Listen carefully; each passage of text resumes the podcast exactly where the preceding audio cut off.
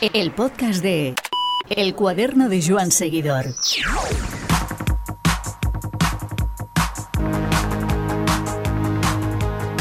Mikel Landa ha cerrado uno de los peores años de su trayectoria deportiva. Aquella caída en Católica durante la primera semana del Giro ha roto toda la campaña y resucitado los peores fantasmas del ciclista de Bahrein Victorious sobre su gafe para las grandes citas. En un año en el que su equipo se ha salido, Mikel despierta todas las dudas sobre su presente y especialmente futuro, dudas sobre su reenganche a la parte noble del pelotón, sobre el realismo de seguir optando a una gran vuelta y sobre su jerarquía en el ciclismo. A nadie se le escapa que Mikel ha salido de la quiniela de los grandes nombres, pero eso no desalienta a esa fe llamada landismo y que tiene defensores como nuestro amigo Albert Rivera, responsable del podcast A Cola de Pelotón, quien describe en una conversación a tres y junto al compañero de a pie de puerto David García el paisaje que ahora mismo rodea y espera a Mikel Landa. Encuentros con el ciclismo. Ya tenemos con nosotros a David eh, a pie de puerto. Muy buenas, David. ¿Qué tal, Iván? Muy buenas. Muchas gracias por la invitación. Un placer. Y Albert Rivera, de Acola de Pelotón. Muy buenas. Muy buenas, Iván. Muchísimas gracias por la invitación. A ver qué, se cuece hoy por aquí. A ver qué sale de todo esto. Eh, yo antes de nada sí que me gustaría hacer un pequeño inciso y es eh, el buen rollo que tenemos entre diferentes plataformas, diferentes eh, formatos y también diferentes cabeceras y agradeceros pues que busquéis un ratito para estar con nosotros y hablar sobre todo de, un personaje que no, no es, que no nos es mm, pues eh, ni, ni, desapercibido ni, ni tampoco invisible, ¿no? Como es uh, Mikel Landa, un ciclista sobre el cual, pues bueno, siempre hemos vertido todos muchas opiniones, a veces en contra, a veces a favor, pero en definitiva es un ciclista que si algo tiene, y en esto sí que coincidiréis los dos, David y Albert, por este orden si os parece, es que no deja indiferente, ¿verdad? Es que yo, yo creo que el, landismo es, es básicamente eso. Yo recuerdo un texto que escribió Marcos Pereda, eh, al que le mando un saludo desde aquí, eh, y él definía el landismo como bueno como esa capacidad de seguir a Mikel Landa sabiendo que va a fracasar. O sea, es decir, que el landismo tiene esa parte de fracaso dentro de la definición del landismo. Lo lleva en el ADN. Claro, claro, para mí, para mí lo hace un, tipo muy terrenal, muy atractivo, también por su forma de ser, evidentemente, un tío muy irreverente, yo creo que no se casa con nadie, y a mí me parece un tío que es súper atractivo de ver, súper divertido, y, yo creo que eso es lo que engancha de Mikel Landa, la verdad. No, sin duda, yo creo que hay una cosa que, y lo ha comentado David, que define a, a Mikel Landa y, todo lo que hay en torno a él, es que, que, lo vemos como un humano, ¿no? Como una persona y muchas veces los ciclistas o los deportistas de élite los vemos como dioses eh, en, una cima, ¿no? Y, que les va bien, les va mal, pero bueno, al final están por encima de, los demás. Y ya de por sí el ciclismo es un deporte que iguala mucho, ¿no? Que nos acerca mucho a las figuras, pero es que el anda, mm, yo creo que es, no sé, es ese, ese niño que sueña con ganar, eh, o que sueña que va a sacar, por sacarlo del deporte, el niño que está estudiando toda la tarde y que dice mañana voy a sacar un 10, se prepara, llega al examen y dice, oye, pues yo creo que me lo sé, y llega al examen y, pues saca un 5. No, o, o, si es un examen de, de ciencias, de matemáticas, eh, se lleva la calculadora sin pilas. bueno, no, no, no, no, no, no, porque la, el Landa siempre va el kilómetro cero siempre va preparado con todo. Pero bueno, más allá, más allá de eso... Por, pues las lleva con pocas pilas. Sí, sí. La, metáfora esa un poco, ¿no? De es la ilusión y, creo que eso, pues, oye, engancha, ¿no? Al final el ciclismo, el deporte son historias, es un poco la, la pasión y sentirte identificado con una figura y creo que Landa identifica, o sea, es una persona con la que te puedes identificar bastante por, por, eso, porque genera ilusión y, al final, oye, es lo primero creo que sería lo más importante para el deporte, que es que genere ilusión y, él lo hace. Y, ese, y en esa humanidad que le atribuyes, Albert, y, y esa, ese halo de semidios que a veces eh, le, le, confieres en tus opiniones, puesto que sois landistas y además convencidos en la cola de pelotón, no, no sabría decirte si todos o una parte, pero sí que sé que, que bueno, que, que os mola el eh, Mikel Landa. Eh, ¿En qué punto sitúas ahora a Mikel Landa dentro de su trayectoria deportiva? Pues yo creo que está en su, como se dice mucho ahora, ¿no? En su prime. Está en el top. O Mikel Landa eh, está ahora mismo en el momento de su carrera y, y sé que me estáis, está ahora mismo la gente aquí escuchando el podcast y vosotros. Y flipando. este tío está loco, está loco. Pues no, no, no, es, es real. O sea, él solo hay que ver un poquito su evolución en lo que ha sido la década de 2010 a 2020, eh, cómo ha afrontado las últimas grandes vueltas, cómo ha llegado, en, obviamente no ha acabado bien en, a nivel de conseguir grandes éxitos, pero es que el ciclista que es ahora es el ciclista más maduro, el ciclista en mejor en forma y el ciclista del mejor equipo. O sea, es que para mí está en su prime ahora mismo Mikel Landa y por mucho que me puedan llamar loco. David, baja, baja de pies a tierra un poco y no sé si puedes rebatirle.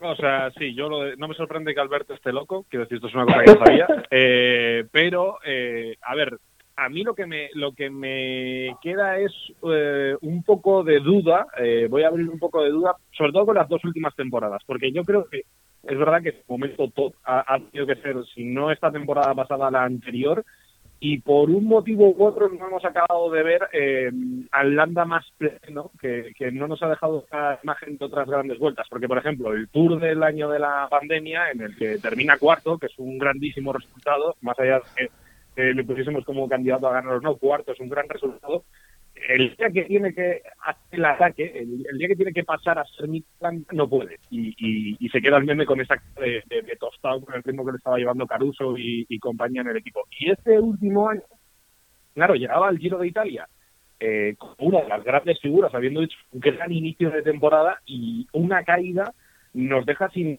sin saber realmente hasta dónde hubiese llegado Mikel Landa. Entonces, yo digo que abre un poco la duda porque si lo analizo Está claro que este año iba a haber conseguido un resultado muy parecido al del Tour del año pasado, estoy casi convencido, pero eh, el landismo ha vuelto a aparecer y se ha pasado otra temporada y hay gente que va llegando por detrás muy fuerte, verdad. A mí, al ver lo que, lo que tú comentas de, en su zona prime, yo sinceramente a Mikel le he visto momentos más brillantes y en los cuales, además de no haber estado, por ejemplo, a las órdenes de Chris Froome, no sabríamos lo que habría ocurrido. Eh, ¿No te da a ti esa sensación o crees o te reafirmas en que sí, que está en su zona prime por ser además una, bueno, pues por madurez, trayectoria, años y demás, eh, está ahí en ese en ese estatus? Es que justo lo primero que se habla ¿no? de, de Landa cuando se pone a comparar un poco si es el, o sea, si está todavía con, posibilidades de ganar algo, es hablar de 2015, 2016, 2017, no esos esos años antes de llegar a Movistar y entre Astana y Sky, donde pues realmente estaba entre los mejores del mundo, porque estaba entre ellos, o sea, quedaban... En sí, sí, lo estaba, estoy de eh, acuerdo totalmente. Eso es, pero creo que ese ciclista era más complicado aún que ganase una gran vuelta, eh, porque primero no tenía los galones, como le ocurrió en Astana, como luego le ocurrió en Sky, y, yo creo que le faltaba el, la pausa, el, que eso luego le ha creado también un poquito ese halo mágico, ¿no? De, a lo loco, ¿no? Pantani, Landani y demás. Pero realmente creo que para ganar, eh, y, Contador lo ha demostrado en su carrera, porque cuando se puso a hacer el loco dejó de ganar, eh, hay que ser, hay que saber cuándo moverte, hay que saber cuándo atacar, y yo creo que el Landa de ahora sabe más cuándo hacerlo, aunque le salga mal, como estaba contando antes David, creo que, que está más, más hecho como ciclista es que piensas en el, en el Lambda de 2015 y, y, es que realmente no fue inteligente, porque si era el mejor tenía que haberlo demostrado de otra forma, tenía que haberse movido mejor, no vamos a podernos analizar ese, ese giro, pero aparte de que no le dejaron, no supo asumirlo. Y luego en, el, en, Sky, bueno, al final tienes ahí a la Armada Británica, es complicado dejarte ver, hizo ahí dos o tres gestitos, pero yo creo que, que realmente, o sea, el ciclista que hay ahora, ese Mikel Landa, que empezó en, el Giro de Italia este año. Es mejor ciclista que el que hizo el, Giro de, de Geraint Thomas, ¿no? Cuando la moto les, atropelló a los dos. Eh, David. Sí, a ver, yo en eso coincido. ¿eh? Yo también creo que, además, eh, entiendo que eh, el propio Holanda ha ido aprendiendo cosas por el camino, ¿no? Ha ido, ha ido evolucionando su, su forma como, como ciclista. Yo recuerdo mucho, por ejemplo, ese el tour en el que termina cuarto, eh, recuerdo hablar con él además después de ese, de ese tour, que es cuando pide que, necesita un equipo para liderar, ¿no? Y desde aquel tour es donde empieza un poco todo ese periplo de Movistar, luego Bahrein, ¿no? Y de no acabar de encontrar su sitio en ningún equipo. Pero sí es verdad que creo que hablando de resultados, eh, estamos hablando de un ciclista que yo no, entiendo nunca por qué genera tanto debate el que se le coloque como favorito a una gran vuelta, porque eh, si ves los resultados, es uno de los ciclistas más regulares del pelotón y de hecho es un tipo que ha hecho cuarto en el Tour, cuarto en el Giro, cuarto en el Tour en las últimas cuatro temporadas. No, no estoy tirando al, Giro siquiera del 2015 que termina en el, en el podio. Entonces, yo creo que es un ciclista que ha ido evolucionando, que la regularidad la ha demostrado, lo que pasa que el, la magia del landismo, ¿no? Pues o te parece un Richard Carapaz, te parece una caída, el propio Damiano Caruso igual este año en el Giro, vete tú a saber, ¿no? Pero creo que eh, como ciclista eh, es verdad que es mucho más maduro y que esa regularidad yo creo que demuestra que ha aprendido a, correr las grandes vueltas como gran objetivo. A mí, Albert, eh, Mikel Landa me recuerda a los rivales de Indurain en el Tour, eh, que siempre les pasaba algo y, el único que hacía la, hoja limpia hasta el final era Miguel. Llegaba perfecto a montaña, esquivaba caídas y demás. Y claro, cuando pasa algo una vez, dos, bueno, puedes pensar que es mala suerte, pero cuando pasa algo tantas veces, ¿a qué, a, qué, ¿a qué lo achacas tú, Albert?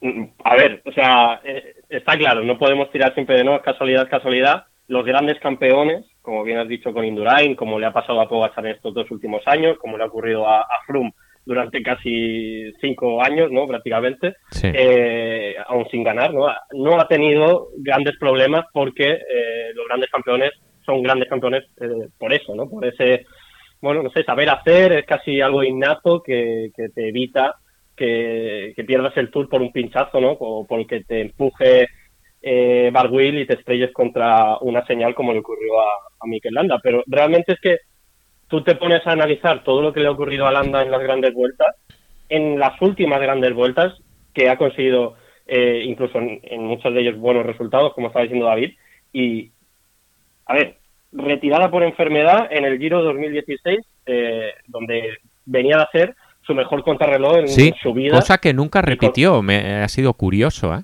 Bueno, creo que el año siguiente, si no recuerdo mal, en, en, Marsella, hmm. los, nacionales. Hizo podio, correcto, sí. En los nacionales, que fueron los de, los de. Se hicieron en la provincia de Alicante, no sé si fue en Iri. Eh, no sé si fueron esos. Creo que tengo un recuerdo de que, de que estaba por allí Landa. Pero bueno, eso sí, que hizo segundo. Hmm. Está claro que estar en, en, Sky te hace mejorar eso, esa faceta porque le dan importancia, la entrenan y, bueno, pues hasta el más cazurro de todos en eso puede mejorar, aunque nunca va a ser el mejor. Pero bueno, que en 2016 vienen a hacer una contrarreloj increíble. ¡Pum! Día de descanso, retirada por un virus que, pilló. Al año siguiente la moto le, les atropella a los dos líderes de, del Sky. Estamos hablando del Sky, que era el equipo que, que le salía todo bien. Pues llega y le pasa, ¿no? Obviamente, pues suma un poquito más a esa historia. Y, bueno, luego al, tour eh, siguiente creo que fue, ¿no? También cuando, cuando le tiró eh, en una hay una recta que había, pues se choca y Barguil le tira al suelo y se va Landa ya para pierde las opciones de, luchar por la general.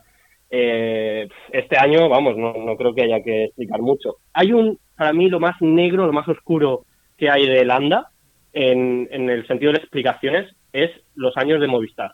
Y mira que no quiero meterme yo, porque siempre parece que estamos hablando de Movistar mal. Métete. Pero esos dos años eh, de Movistar creo que Landa se equivocó totalmente eh, yendo a Movistar, no por el equipo Movistar, que creo que al final era como una buena decisión, ¿no? Detrás del equipo de casa, fuerte y demás. No, es que además le trabajaron muy bien, ¿eh? Es decir, Movistar trabajó muy bien para Mikel Landa.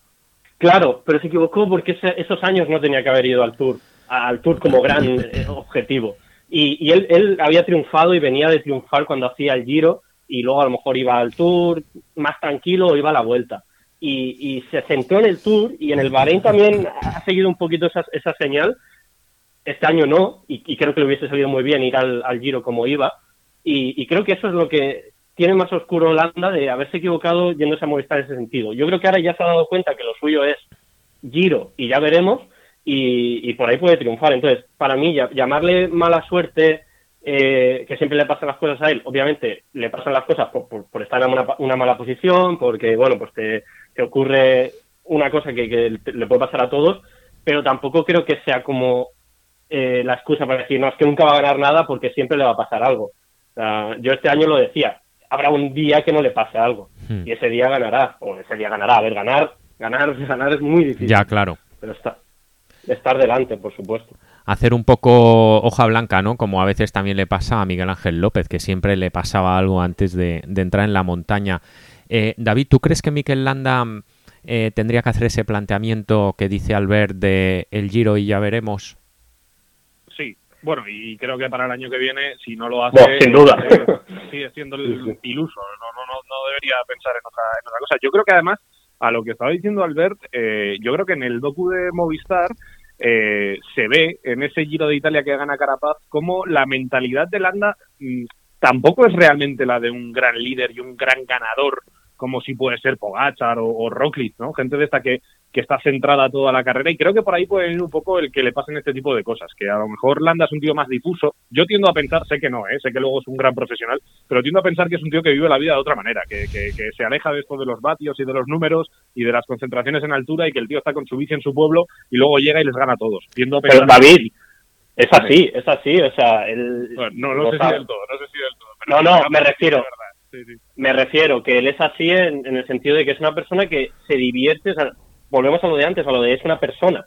Esa es una persona que se divierte con el ciclismo, que ama el ciclismo, que ama sufrir en la bici, que eh, se pone súper cachondo cuando le pega un ataque y deja a alguien, que se pega una rabieta cuando le, dejan eh, colgado y al día siguiente quiere volver y, dar un golpe en la mesa. O sea, es ese, ese tipo de...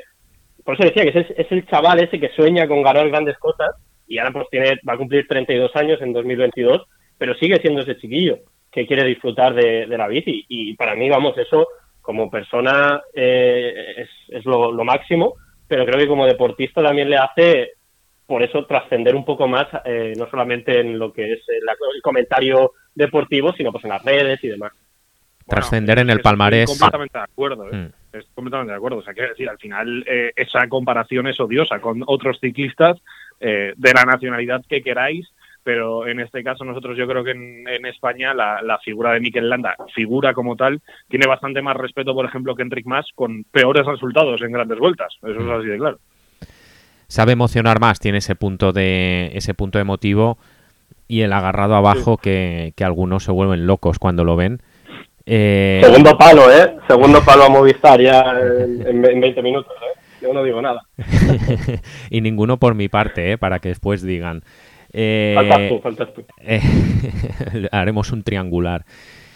Incluso eh, en lo que decíais antes, hablando de Sky, de Astana, el equipo que siempre le sale todo bien, incluso Movistar va al Giro y lo gana con Carapaz, pero no con Mikel Landa.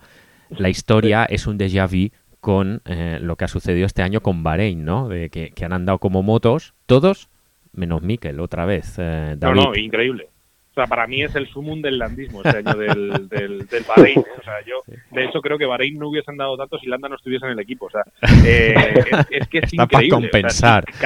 claro, es que si Caruso es capaz de hacer lo que hizo en el Giro de Italia, yo quiero creer y creo que Landa llegaba mejor que Caruso o como mínimo al nivel. O sea, como mínimo al nivel y en la vuelta eh, Jahek también termina en el podio. O sea, tú vas a un equipo que se sube al podio de dos grandes vueltas, en las dos en las que tú estás y las dos no las terminas, ya para mí es...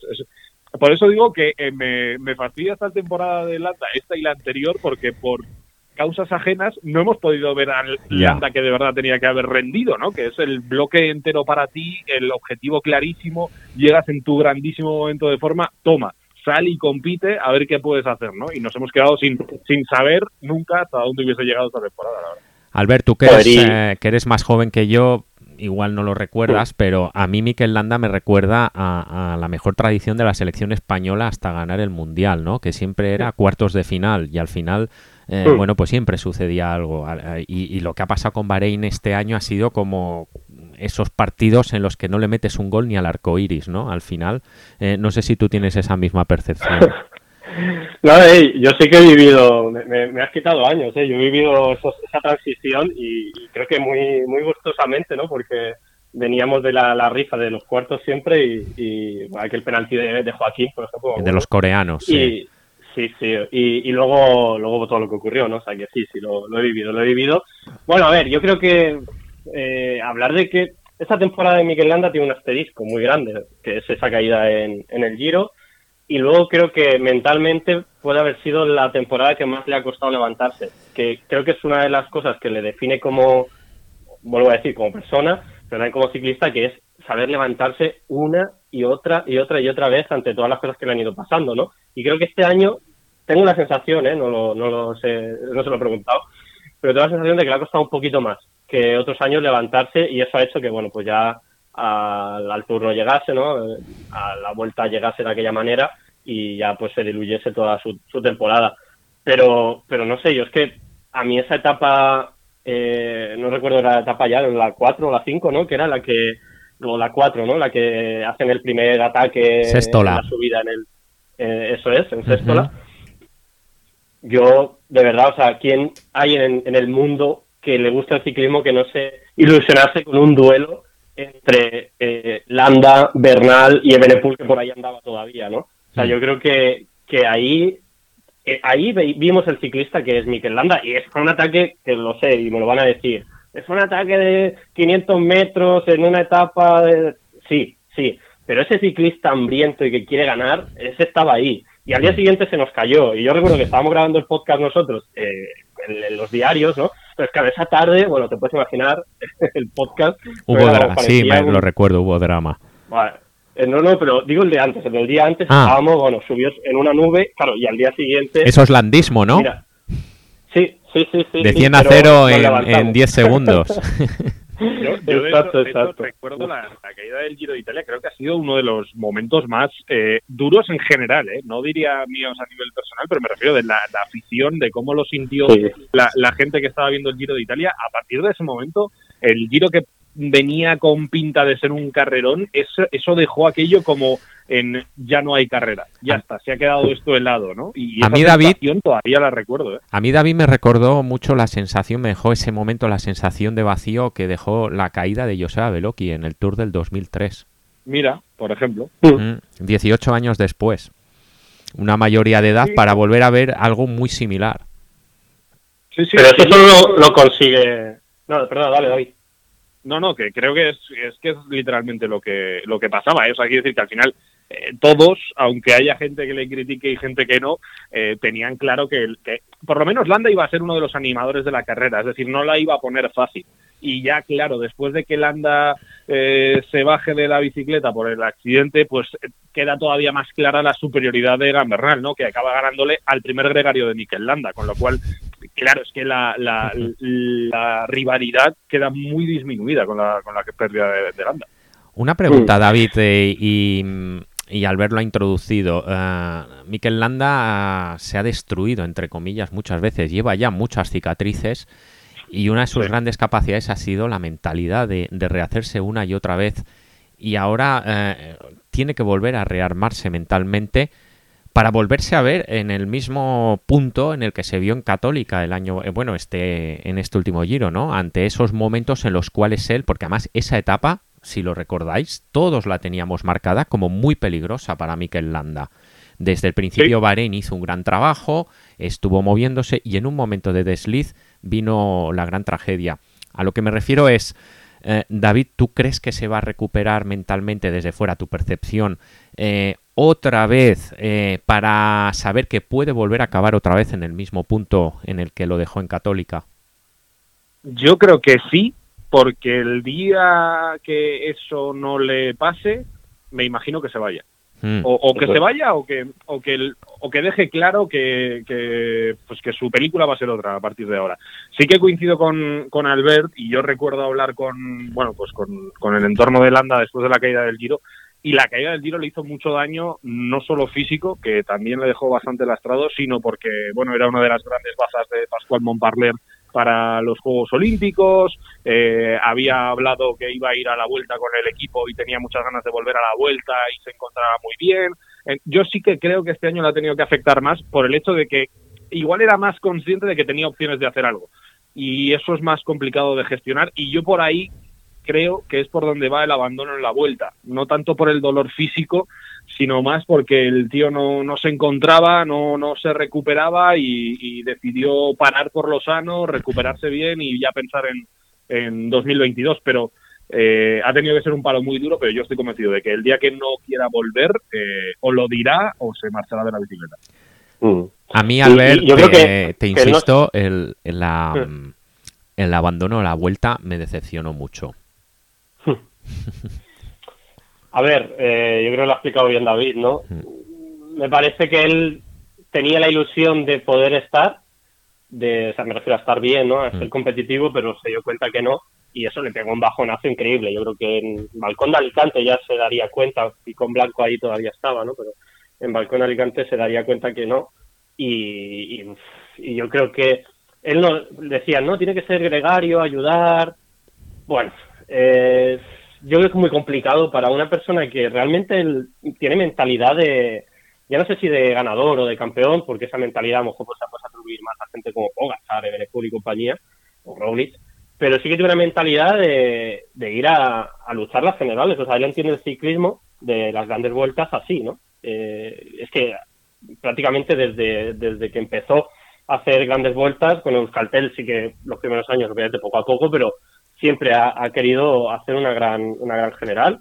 Y, y, entonces, pues no sé, creo que es un poco como le ocurrió a Roglic en el Tour, ¿no? ¿Para qué vas a seguir si tu objetivo no lo vas a cumplir, ¿no? ¿Para qué vas a seguir en el Tour ahí? ¿Qué podía haber hecho? Entonces, para qué iba a seguir en la vuelta si quizás es mejor pararte, descansar, desconectar, preparar el año que viene. Si el equipo te lo permite así, pues genial. Y, y preparas un poco lo que puede ser el renacer, ¿no? En 2022. Porque Pero, al... bueno, que, que, por cierto, espera un, un, segundo, que habéis dicho lo de, lo de los Juegos Olímpicos. Menos mal, menos mal que no fue a los Juegos Olímpicos, porque madre mía, sino también quedándose a 80 kilómetros de meta hubiese sido otro buen golpe al mismo. Bueno, hombre, pero eso no lo sabemos. Igual se hubiese quedado más cerca. O se hubiese quedado antes, Pero- no, no lo sabemos. No, no ¿Qué, hubiese hecho? Uf, nada, no hubiese podido hacer nada en ese, en ese no Bueno, bueno. Bueno, bueno, bueno. Eso habría que verlo. Las carreras yo creo Eh, que hay que verlas y esto, en los Juegos Olímpicos vimos un nivel brutal, pero oye, eh, no creo que Mikel Landa no tenga capacidades eh, que sí tiene Richard Carapaz. Al final también No, no, tenemos que ver. Además, Landa hubiese hecho un calendario centrado en los juegos. Es decir, no hubiese ido al Tour, con lo cual no llevaría el cansancio que llevaba la gente del Tour, hubiese ido por otro lado. Bueno, no sé, habría que habría que verlo, pero bueno, que es jugar a ciclismo ficción. Yo de lo de, de lo del abandono de la vuelta, eh, que coincido con Iván, porque a mí es verdad que es una de las es una de las manchas que me deja esta esta temporada en, en Mikel Landa.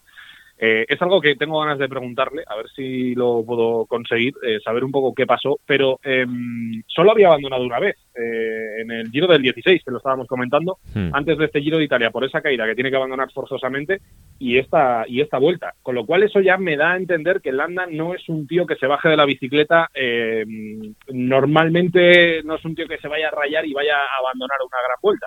Entonces, quiero entender que hay algo más detrás y que es esa cosa de, jo, no me estoy viendo, no me estoy encontrando esforzado para estar, no tiene sentido, eh, soy el jefe ahora mismo en Bahrein, soy el líder, eh, me lo he ganado y como me lo he ganado me dejan esperar, voy a renovar encima Hmm. con el equipo, con lo cual no tengo problema, me voy a bajar. Yo, es un tema que quisiera hablar con él, pero ya digo, como no es una, un ciclista que haya abandonado mucho, siempre es un tío que pelea, eh, yo creo que tiene que haber algo detrás de ese abandono. Albert, a tu juicio, em, ¿tú crees que Mikel Landa ha dejado mucho por ganar insistiendo tanto en generales?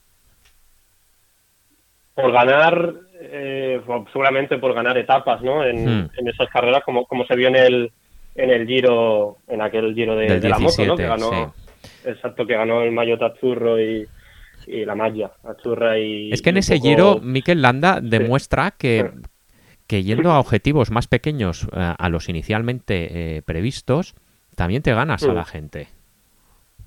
Sí, pero él, él no- él no es así, yo creo. O sea, él, él quiere ganar, él, él sueña con ganar una gran vuelta. O sea, es, es sus- él quiere ganar una gran vuelta, entonces es su sueño, es su, vamos a dejarle, ¿no? Que crea en ello. No sé, es que muchas veces, y nos pasa a los periodistas o a, la- a los aficionados en general, que decimos, no, es que este tío tiene que hacer esto. Pues oye, Sí. eh, eh, si quieres ir al Tour y que te gane Pogacar otro año, pues vas, porque eres tu elección y es tu vida, es tu sensación, o si no quieres ir al Tour más, si quieres ir al Giro porque te gusta más el Giro, es que un gran campeón tiene que ir al Tour. Bueno, yo voy donde quiera. Pues Landa quiere ganar una gran vuelta. Que tú, eh, Paco, no sé quién, en Twitter diga, no, porque es un perdedor y no va a ganar nunca. Bueno, pues oye, muy bien, tú va- tampoco vas a ganar, pero Landa quiere intentarlo y creo que ha demostrado durante su carrera que es un ciclista capaz de, de estar luchando por ganar una gran vuelta. Y, y, y a partir de ahí el, el- el análisis que podemos hacer es de hay muchos rivales, eh, la edad, tiene mala suerte, la contrarreloj que no que siempre va a perder, si hay una contrarreloj va a perder mucho tiempo. Ahí ya sí que hacemos un análisis serio, pero no él, no, no, no puede ir a ganar una gran vuelta porque no es capaz de ganar una gran vuelta. Pues oye, yo eso póntelo si quieres en Twitter, señor Paco, pero pero por favor, dejemos que la gente crea en sus sueños, de verdad. Muchas veces. A mí, no obstante, hay Yo una de- carrera este año eh, que me da la sensación que marca un poco el sitio de Landa respecto a ciertos corredores, como por ejemplo Pogachar, ¿no? Que es la Tirreno. Hace una gran carrera, David, pero sin embargo acaba un abismo de, de Pogachar. Yo no sé si esas cosas también nos tienen que hacer pensar si es realista o también saber escoger el calendario sabi- a sabiendas de dónde van a ir o no ciertos corredores. Sí, pero, pero fíjate que eh, a, a mí, por ejemplo, me, me sorprende un poco la vara de medir. Eh, acaba tercero en una de las tierras más brutas que yo recuerdo, eh, seguramente en los últimos años, y el resto pues tendría que mirar qué, qué pasó. Eh, pero claro, por ejemplo, queda por delante de Egan Bernal. Egan Bernal volviendo a competir, ¿no? Volviéndose a encontrar. Es verdad que no era el, el Egan del, del, del Giro de Italia, seguramente. Pero, pero es que lo hace bien hasta, hasta en la etapa esta loquísima que Van Der Poel revienta la carrera por todos los lados. Es una etapa en la que a Landa le podría haber caído una barbaridad y acaba llegando a dos minutos y medio de Van Der Poel, es decir, 20 segundos más tarde que Egan Bernal, que ha demostrado, por ejemplo, en Strades Bianche que, que, que es un ciclista más completo, seguramente, bueno, sí, seguramente, es más completo que, que, que Mikel Landa. Entonces, a mí me, me sorprende porque que quede tercero en ese terreno adriático me parece un resultado muy gordo, muy, muy interesante. O sea, me parece un- un- una de las mejores carreras que yo le recuerdo a, a Landa. De hecho, luego, este año, por ejemplo, termina ganando Vuelta a Burgos, que parece que él siempre ha ganado Vuelta a Burgos, pero no lo ha hecho tantas veces. Eh, y, y me parece de verdad una de esas carreras en las que se ha visto que Landa puede estar con los mejores en un recorrido que no le va nada bien, porque no es un ciclista, yo creo que para nada, de una vuelta de una semana con esa participación, porque con esa participación creo que simplemente habiendo una crono ya lo va a tener muy complicado para poder ganar, eh, eso desde luego, y con etapas así de muritos, no considero que Landa sea el máximo favorito, pero a mí esa, esa carrera me da esperanzas y, y en base a ese resultado de Tirreno es en lo que yo creo que hubiese sido un muy buen Giro de Italia de, de Landa. Albert. Tienes razón en una, en una cosa, eh, tienes razón, Iván, tú en, en esto que, o sea, al final creo que se quedó a tres minutos, ¿no? De, de, de Pogachar, Tres o cuatro, Claro, sí, es que fueron unas distancias brutales esa carrera. que, que vienen fruto de lo que dice David, de esa etapa, ¿no? Que, que fue una locura y que al final estaban los más fuertes delante, eso es la realidad. Eh, si tienes que pensar que un Landa, un Mikel Landa en su prime, como decía yo, porque realmente lo estábamos viendo y lo vimos luego ahí en ese lo que se dejó ver en el Giro, eh, no puede estar más cerca de tres minutos de Pogacar en una Tirreno, pues dices, "Jai, ¿cómo le va a ganar un Tour? ¿no? Pues que eh, realmente eh, eso lo puedes pensar de eh, en, los, en los últimos 10 años, sí, pero de los ganadores, de los que han ganado las grandes vueltas, el segundo, prácticamente en la mayoría de grandes vueltas, sobre todo en el Tour, que es donde más se vio, ¿no? Con Chris Froome, no, no había rival. O sea, no hubo- había un ciclista que pudiese ganar. Entonces, claro, ese análisis de que si te ha metido tres ya no le puedes ganar, es una- un análisis un poco ventajista. Es decir, eh, Po- Pogacar ha arrasa- ha arrasado en este Tour de 2021, entonces ya nadie le puede ganar, porque le ha metido siete minutos al tercero o al cuarto. Eh, yo creo que es son análisis co- que muchas veces, yo esto lo digo, que en el ciclismo lo que tendemos es mucho a analizar el presente. Y final la- la proyectar y pensar que siempre va a ser así. Eh, Eso que dices, Claro, claro. eso que dices Sí, es sí. cierto, pero en un ciclismo que se está decidiendo muchas veces por tan poco tiempo, llama la atención este tipo de diferencias. Mm, Yo, yo No, ahí pero hablaría en los a favor no tanto, Pogacar, ¿eh? a favor de Pogachar y no tanto en contra de Landa, por ejemplo. O sea, yo, yo creo que lo de Pogachar es un espécimen aparte, eh, lo podría juntar ahí con Roglic y vamos a ver si, si Bernal les puede seguir la fiesta, pero yo es que creo que la diferencia es mucho de que Pogachar es un extraterrestre, tanto que no, no tanto que Landa no le llegue, ¿no? sino que es que creo que a Pogachar es que no hay, no hay nadie que le toque. Pero sí, vamos, es que incluso este Giro de Italia, que no va a tener nada de crono, quiere ir al Giro de Italia Pogachar y es el favorito número uno por mucha diferencia, porque este año el turno lo ha ganado en la crono, por mucho que a la gente le pese, lo ha ganado en la montaña. no. Claro, claro. No, y además que, que yo creo que eh, el sitio de Landa, de Mikel Landa como ciclista, no, tiene por qué ser por delante de Pogacar. Eh, o sea, no tiene por qué ser, no, he, he conseguido ganarle a Pogacar en la Tirreno, entonces voy a ganar el Tour. No, él está ahí en la posición en la que tiene que estar. Si falla Pogacar, si se mete en un corte, si, eh, hay un abanico y él no lo pilla, que sería también complicado, pero bueno, si se queda en una situación ventajosa, él está metido en carrera y está luchando por, por ganar una gran vuelta, que es que ganar es ganar es casi imposible, ¿no? Sí, sí, sí, es muy complicado. de las veces pierde. Entonces, claro, yo como aficionado al ciclismo, le pido a los ciclistas, no solo a Mikel Landa, que estén ahí, donde está Mikel Landa, o donde ha estado en la Tirreno, o donde está Carapaz, o donde está Vingegaard, luchando por ganar, o de alguna forma luchando por estar ahí delante. Y creo que Landa, siempre que hay una gran vuelta, ha hecho eso. Entonces, ¿por qué ponemos el ojo sobre Landa a nivel crítico y no lo ponemos sobre otros miles de ciclistas que no han podido ganar en su carrera y que han sido geniales? Pues pues porque tiene esa magia que tú le confieres, eh, Albert, porque es un ciclista que, bueno, pues y que es verdad, tiene atractivo y, tiene esa leyenda que le acompaña, ese relato, y hoy en día tener relato, bueno, solo tienes que ver todas las marcas y, todas las grandes empresas que están como locas buscando el relato, pues al final Landa lo ah, tiene y lo tiene y lo tiene asumido, ¿no crees, David? No, totalmente, totalmente. Y yo creo que él eh, también alguna vez ha hecho por alimentar el landismo, ¿no? Que, también le viene bien. Es que hay que ser sinceros. Al final, Yo no he sido el que salió con un traje de rayas, ¿no? En, en una cena. quiero decir, a él le viene bien el, eh, joder, esa, esa, visión más simpática sobre su persona, porque al final eh, no está ganando a, a, nadie para exigir una repercusión muy grande, pero sí tiene el cariño de mucha gente para, para, para demostrarlo. A mí, siempre que, se habla de, de, Landa eh, y de si puede ganar o no, a mí, por ejemplo, en el canal muchas veces me critican cuando lo pongo en un top favoritos a una gran vuelta. Eh, muchas veces también entiendo que es el público latino que, bueno, con todo el movidón con Nairo en, Movistar y, tal, pues entiendo que ahí también hay un duelo ya más personal, pero eh, los resultados que ha hecho Mikel en, en, las grandes vueltas en los últimos años eh, son muy buenos resultados. El problema es que yo creo que en el ciclismo español estamos acostumbrados a, algo todavía mayor y, no le damos tanto valor a lo que ha conseguido Landa.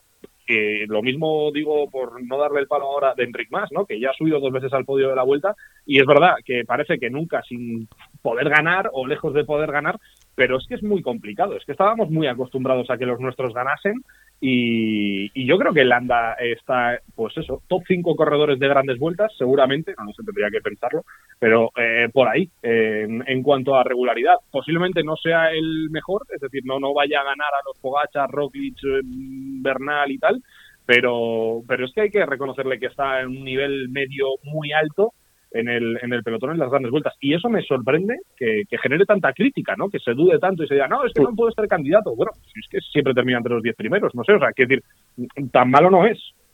Ahí también hay mucha crítica implícita a la prensa y a, cómo se venden las cosas y a, las perspectivas que muchas veces se, se, alimentan y que no se cumplen, puesto que al final, y, volviendo a lo que decía al principio Albert, eh, son, son personas y, y pueden fallar o no. Yo, de hecho, hace poco hice un pequeño artículo en el cual decía, en mi humilde opinión, quiénes creo que ahora mismo están en opción de acercarse a los eslovenos que no ganarles y a Landa no le veo. Veo mucho más, por ejemplo, a Enric Mas, incluso a Carapazo, al propio Miguel Ángel López o a Vingegaard, incluso, ¿no? Pero bueno, eh, no dejan de ser eh, no dejan de ser opiniones y como bien decís, eh, Landa eh, frente a Pogachar está en un sitio en el cual estaría una amplia mayoría de los corredores. Lo único que sí que es verdad, y, volviendo al, tema del landismo y al relato que le acompaña, sí que es cierto que a Landa todos, pues bueno, quieras o no, le, acabas mirando más que, a otros. Si os parece, vamos concluyendo y me gustaría nada, eh, que me dieseis un poquito el vaticinio o qué sensaciones os transmite el 2022 Albert, David, si queréis por este orden, eh, respecto a Mikel Landa. Bueno, yo creo que, como él mismo dijo en la rueda de prensa previa en el Giro de Italia, que le pregunté un poco si estaba cansado del landismo, de que al final era como que le metía una presión extra, ¿no? Y, yo estoy convencido de eso, que creo que es algo que no le beneficia, porque crea, para bien o para mal, crea mucho eh, ruido a su, alrededor de su figura y él mm, creo a la larga no le beneficia. Y él dijo que no, que el landismo está más vivo que nunca. Y creo que ese, ese Landa que dijo eso eh, de forma más seria o menos seria es el mismo que vamos a ver en 2022. O sea, vamos a ver un ciclista que cuando yo estoy seguro que va a ir al Giro, vamos, si no creo que sería para echarse a, dormir la siesta, eh, va a ir al Giro y cuando salga en, en, ¿qué es? en, Hungría, cuando salga en Hungría va a darlo todo para, para intentar ganar, que, que intentar ganar no quiere decir que su objetivo y número uno sea quedar el primero y si no quedó el primero fracaso y mi temporada va a ser una catástrofe, ¿no? Pero él sí que va a seguir con esa idea de intentar ganar y creo que a ver, eh, si no ha cambiado mucho en Bahrein, va a tener el equipo. Eh, además han hecho buenos fichajes para, para él. Y, bueno, pues si tiene la cabeza, tiene las ganas, tiene las piernas y tiene además un recorrido que le favorece bastante a nivel de, poca contrarreloj y, y una montaña interesante, pues ese tiene que ser su objetivo número uno en la temporada. Yo realmente creo que va a estar luchando por ganar el Giro de Italia 2022 y veremos quién va, da igual, pero él va a estar ahí delante y luego veremos ¿no? lo que pasa en la temporada. Yo creo que la vuelta puede ser una buena carrera para él, pero creo que, siempre que haya contrarreloj va a ser muy complicado para él y la vuelta de este año pinta que va a tener más que el Tour y que o más que el Giro seguro. Sí, no, es fácil, no es difícil mejorar el mm. Giro en contrarreloj. Eh, no, claro, claro. Estarás con los dedos cruzados las etapas de Hungría, ¿no, eh, Albert?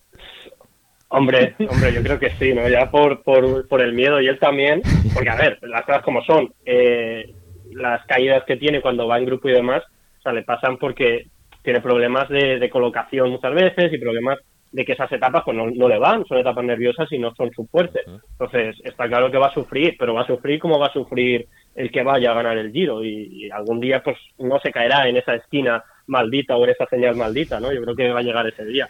Así que nada, eh, Landismo, como él mismo dijo, el Landismo no muere, así que habrá que, esperarle. He aquí su portavoz prácticamente. David, eh, ponemos colofón con lo que te transmite el 2022 para Mikel Landa. Yo creo que es el Giro de Italia, ¿no? no, y no, no, no pasa por ninguna otra carrera, diría yo. ¿eh? Además, o sea, es que a, a mí lo que yo lo que quiero es no quedarme con la sensación de que por algo no he visto al, al mejor Landa. O sea, me apetece mucho que le salga una carrera eh, 100% limpia, ¿no? En la que él mm. pueda competir y, y, ver hasta dónde es capaz de llegar, ver si puede responder a un ataque de Richard Carapaz, a uno de Bernal, a, bueno, yo qué sé, el que quiera sumarse al, al Giro de Italia, pero ver un poco cómo se mueve con un equipo como Bahrein trabajando para él eh, y así también eh, creo que el landismo cerraría un poco el debate, ¿no? Por decirlo de alguna manera, porque creo que le falta como esa, esa demostración de decir, mira, pues está, no está, vale, no vale. Eh, ahora que lo tiene todo tampoco ha podido, yo qué sé, cerrar un poco el, el debate y yo creo que es el Giro de Italia. Para mí es el único objetivo que tiene que tener en la, en la temporada. Después del Giro de Italia como ha comentado antes Albert, es verdad que él se ha encontrado a veces muy bien para ir al Tour o para mm, repetir otro, otro objetivo, pero yo empezaría por el Giro de Italia, igual que iba a hacer este año, y después ya decidir. Eh, no tienes Juegos Olímpicos, no tienes nada por ahí, así que yo para mí es el Giro de Italia. Volver, eh, encontrarse otra vez bien, también creo que va a tener un extra de nervios esta temporada, porque no es habitual lo que le ha pasado el año pasado, abandonando en las dos grandes vueltas, mm. fallando tanto en los dos grandes objetivos de la temporada y volver a verse otra vez, como decías tú, Iván, en esa situación, ¿no? De reconvertirse y volver a pelear desde el mismo punto de partida, le va a tener algo más nervioso, yo creo, en 2022, pero para mí el Landa es Giro de Italia 2022, no hay otro objetivo. Pues chicos, lo veremos y, lo disfrutaremos y coincido y, en una cosa sí que siempre tenemos este anhelo, no solo con Mikel Landa, con todos los buenos ciclistas o los ciclistas que nos gustan, es que haga una carrera limpia, que no le pase nada y que la carrera le ponga donde tenga que estar. Desde luego, la experiencia nos dice que si las cosas le salen bien, él va a estar ahí. Ganar o no ya es otro tema y, a veces, eh, y eso es cierto, eh, acabamos eh, hace un momento de de hablar, por ejemplo, con Omar Fraile y, nos dice es que ganar es carísimo y, no somos conscientes desde fuera lo complicado que resulta. En todo caso, con ese deseo os dejamos. Muchas gracias, eh, David García, a pie de puerto. Nada, hombre, a ti por la invitación. Gracias, como siempre. Y muchas gracias, Albert Rivera, desde A Cola de Pelotón. Muchas gracias, Iván. Mira, te dejo, te dejo esto por aquí. Ciclistas que han ganado en el Giro de Italia con la edad de Mikel Landa o más. Saboldelli, Contador, Vaso, Moser, Frum, Gimondi y Copy. Así que nada, el año que viene a ver si sumamos uno a la lista. Ahora resulta no, que ahora resulta que el landismo se agarra a la estadística. Un abrazo, chicos. un abrazo. Un abrazo.